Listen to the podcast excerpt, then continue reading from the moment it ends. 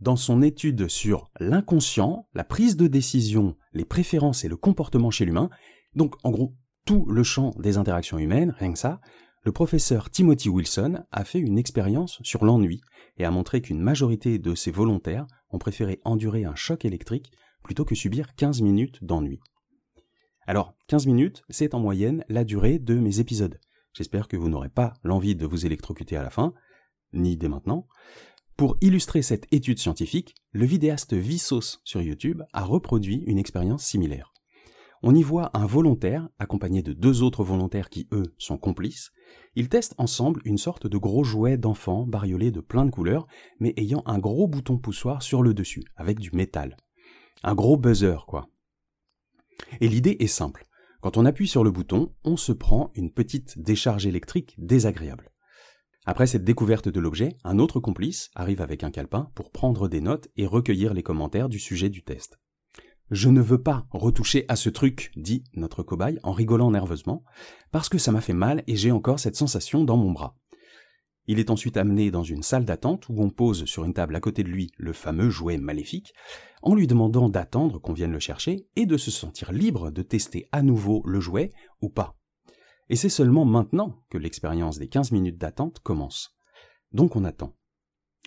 Assez peu de temps, finalement, parce que cette personne, dans cette situation, sans avoir rien à faire qu'être avec ses pensées, et qui avait dit, quelques instants auparavant, ne pas vouloir actionner à nouveau l'objet, ne tient pas plus de deux minutes et s'inflige à nouveau la douleur. Elle a donc préféré se confronter intentionnellement à cette douleur qu'elle connaissait et pour laquelle elle avait dit quelques minutes auparavant qu'elle ne recommencerait pas. Aujourd'hui, on va parler du naturel masochisme chez l'humain, parce qu'on a tous, psychologiquement ancré en nous, ce penchant pour nous infliger nous-mêmes de la douleur. Ça vous intrigue, hein? Bande de masos que nous sommes tous. Nous sommes tous manipulateurs, nous sommes tous manipulables et nous sommes tous manipulés. Je suis Julius et dans ce podcast, je vous propose d'analyser les techniques de manipulation pour y résister. Le but est de tenir bon face aux manipulateurs, mais aussi de ne pas succomber soi-même quand on est tenté de manipuler. Bienvenue dans la résistance à la manipulation.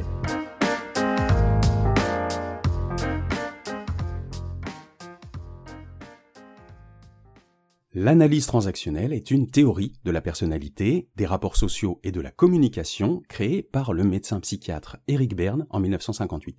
Et oui, je trouve aussi que tous les noms des études que je cite aujourd'hui sont beaucoup trop longs. C'est une autre approche scientifique que la précédente, elles n'ont pas de rapport direct, je tenais à le préciser. Donc, cette théorie postule qu'il y a différents états du moi, des états émotionnels qui nous poussent, si je résume, à être autoritaires, plaintifs, protecteurs, accusateurs, etc. dans nos rapports humains. Elle présente chaque interaction humaine comme une transaction, et pour ces transactions, nous choisissons inconsciemment un des rôles prédéfinis que l'étude a listé. Soit on réagit au rôle que la personne en face a pris, soit c'est la personne en face qui va réagir et adopter un rôle prédéfini en fonction de notre choix d'attitude. Elle suppose donc que nos rapports humains sont prédéfinis dans un éventail d'interactions limitées où les conflits sont prévisibles, mais où les comportements pour désamorcer un maximum ces conflits sont possibles. Alors, je ne vais pas vous mentir, j'ai pas tout compris à l'analyse transactionnelle. Sur le principe, ça a l'air très bien, j'ai souvent trouvé la théorie très pertinente, mais au moment de comprendre comment la mettre en place, euh, j'y arrive pas. Il y a plein de choses à y prendre, mais c'est une grille de lecture que je n'arrive pas à mettre en place. Par contre, il y a un truc dans l'analyse transactionnelle que j'ai très bien compris tout de suite. Ce sont les strokes. Alors pas le groupe de rock, même si ça reste un groupe sympa, euh, c'est pas la question. Les strokes, ça peut vouloir dire des caresses comme des coups. On appelle ça aussi les signes de reconnaissance, parce qu'ils touchent aux besoins de reconnaissance. L'un des besoins qu'avait identifié Abraham Maslow, on en avait déjà parlé dans l'épisode 25. Ces signes de reconnaissance, ça peut être par exemple un bonjour qui vous est adressé, un coup d'œil complice, un compliment sur votre travail ou votre coupe de cheveux, mais aussi des reproches. Parfois des reproches justifiés, comme des critiques constructives sur les conséquences de vos actes, ou des reproches gratuits sur votre physique, des insultes, des mots désobligeants impliquant de la dévalorisation, voilà. Ça englobe pas mal de choses au final, mais toutes ces interactions-là touchent à votre besoin de reconnaissance. Le docteur Eric Berne les a classés en quatre catégories, quatre manières de sentir que l'on est reconnu, même désagréablement. On peut être reconnu pour ce qu'on fait ou pour qui on est, ce que Berne appelle conditionnel à propos des faits et inconditionnel à propos de la personnalité. Et ces signes de reconnaissance sur nos actes et notre personnalité peuvent aussi bien être positifs que négatifs. Ces strokes, on en a besoin. On les cherche et on s'agrippe à eux pour se construire en grandissant parce qu'ils sont présents dans nos vies depuis le premier jour et on les intègre afin de comprendre si on est une bonne personne ou une mauvaise. C'est un peu comme les pouces en l'air, les likes et les dislikes qu'on a sur tous les réseaux sociaux. Là, ce sont les likes de la vraie vie, et ces likes nous aident à nous positionner socialement. Ils participent à fabriquer notre persona social. Je ne sais pas si ce terme de persona social est officiel, mais je l'utilise pour définir ce masque d'attitude et de comportement que l'on affiche en société et qui peut varier selon l'environnement. Avec les amis, la famille ou au travail, on n'adopte pas toujours la même persona parce qu'on ne va pas chercher les likes de la même manière. Alors, l'humain est un animal social qui a besoin d'interaction. Là, j'apprends rien à personne. Nous avons ce besoin naturel d'échanger, de parler aux gens, d'aller au contact des autres, mais nous avons aussi besoin de recevoir des échanges, de recevoir des signes d'attention des autres envers nous. C'est comme ça qu'on définit habituellement le besoin de reconnaissance mais je vais redétailler un peu plus. En fait, à la base des strokes, il n'y a que le besoin de recevoir des signes de reconnaissance. C'est un sens unique. Après, je ne vais pas vous dire que nous sommes tous motivés uniquement par l'intérêt des signes de reconnaissance dans nos échanges. Il peut y avoir d'autres besoins qui rentrent en ligne de compte et qui peuvent nous pousser à l'entraide ou à l'empathie, par exemple. Mais pour ce qui est des signes de reconnaissance, ça ne va que dans un sens vers nous on cherche à recevoir ces signes, soit en attrapant ceux qui passent, soit pour certains en provoquant l'interaction pour en recevoir. Et c'est selon comment petit on a été éduqué à les recevoir qu'on développe des personas qui iront chercher et provoquer ces likes ou qui n'iront pas les provoquer. Car même les personnes qui cherchent le moins de signes de reconnaissance possible venant des autres, qui ont une persona très introvertie donc, ont quand même à un moment ou à un autre besoin d'un signe des autres parfois même si c'est un signe de désintérêt ou de mépris. Si ces personnes ont développé une persona défaitiste et négative, voire autosaboteuse, ils ont tout de même besoin régulièrement de rassurer cette persona par un signe extérieur, par un signe qu'elles savent interpréter. En fait, on a tous besoin de se recharger régulièrement en like ou en dislike pour se rassurer socialement. Et toute cette mécanique intérieure est très inconsciente, vous l'aviez compris. On a tous des filtres de strokes qui se mettent en place en grandissant, qui nous laissent voir certains et pas certains autres, et qui fabriquent les œillères qu'on peut avoir sur notre estime de nous-mêmes. Certaines personnes savent voir les signes positifs et savent gérer les négatifs sans trop de mal, mais d'autres personnes peuvent se retrouver dans des boucles de reconnaissance négative, ce que j'expliquais un peu plus tôt. On peut avoir un fort besoin de strokes négatifs pour entretenir une certaine vision négative qu'on a de nous-mêmes. Le goût pour les strokes négatifs peut être dû à tout un environnement familial qui n'était pas encourageant ou reconnaissant, par exemple. Ça va entraîner tout un conditionnement lors de multiples occasions où la personne va biaiser sa vision des situations qu'elle vit pour ne plus retenir que ses échecs. Elle peut même fabriquer des strokes négatifs en provoquant inconsciemment une mise en scène de son échec, pour avoir la confirmation par le regard d'un témoin qu'elle n'est pas une personne bien, une personne fiable ou que sais-je.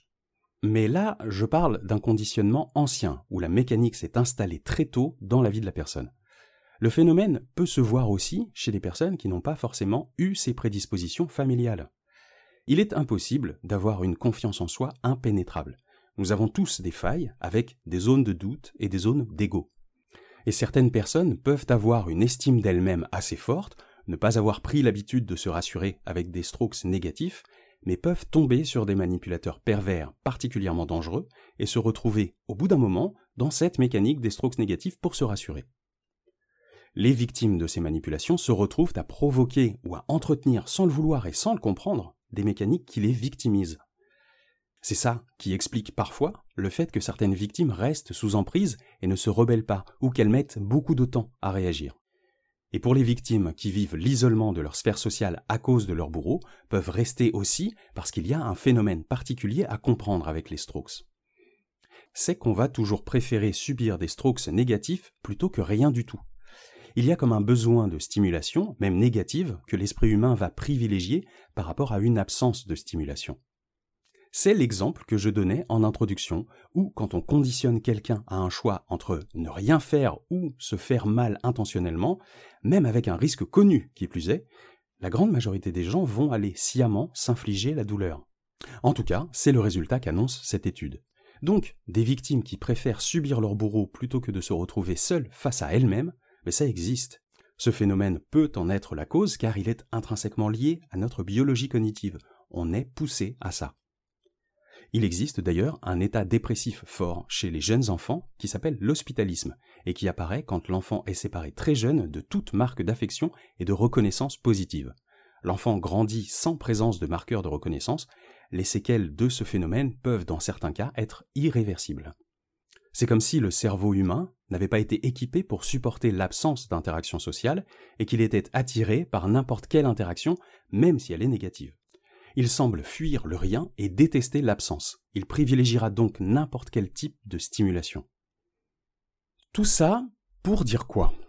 Eh bien que c'est pas gentil d'être méchant.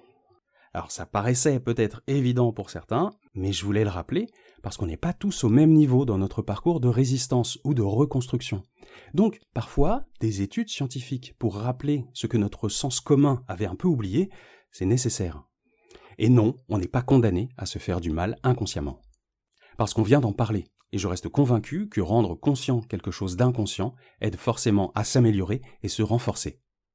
Personnellement, ça m'a permis de comprendre comment éviter certains signes de reconnaissance qui m'amenaient souvent à reproduire des schémas qui ne m'étaient pas favorables. Donc, si ça vous aide à renforcer votre résistance, je ne peux que m'en réjouir. J'ai sûrement fait des gros raccourcis pour appuyer mon propos, mais encore une fois, j'ai peut-être pas tout compris. Ne m'en veuillez pas, mon but est surtout de pousser à s'analyser et à réagir pour trouver des moyens de résister à la manipulation. J'aurais pu aussi tenter de résumer les histoires de valeur des strokes, comme quoi les strokes positifs sont indispensables mais valent peu de points comparés aux strokes négatifs. Un stroke négatif détruit plus de confiance en soi que ne répare un stroke positif. Mais comme j'ai pas bien compris la valeur des points, je vais pas aller plus loin.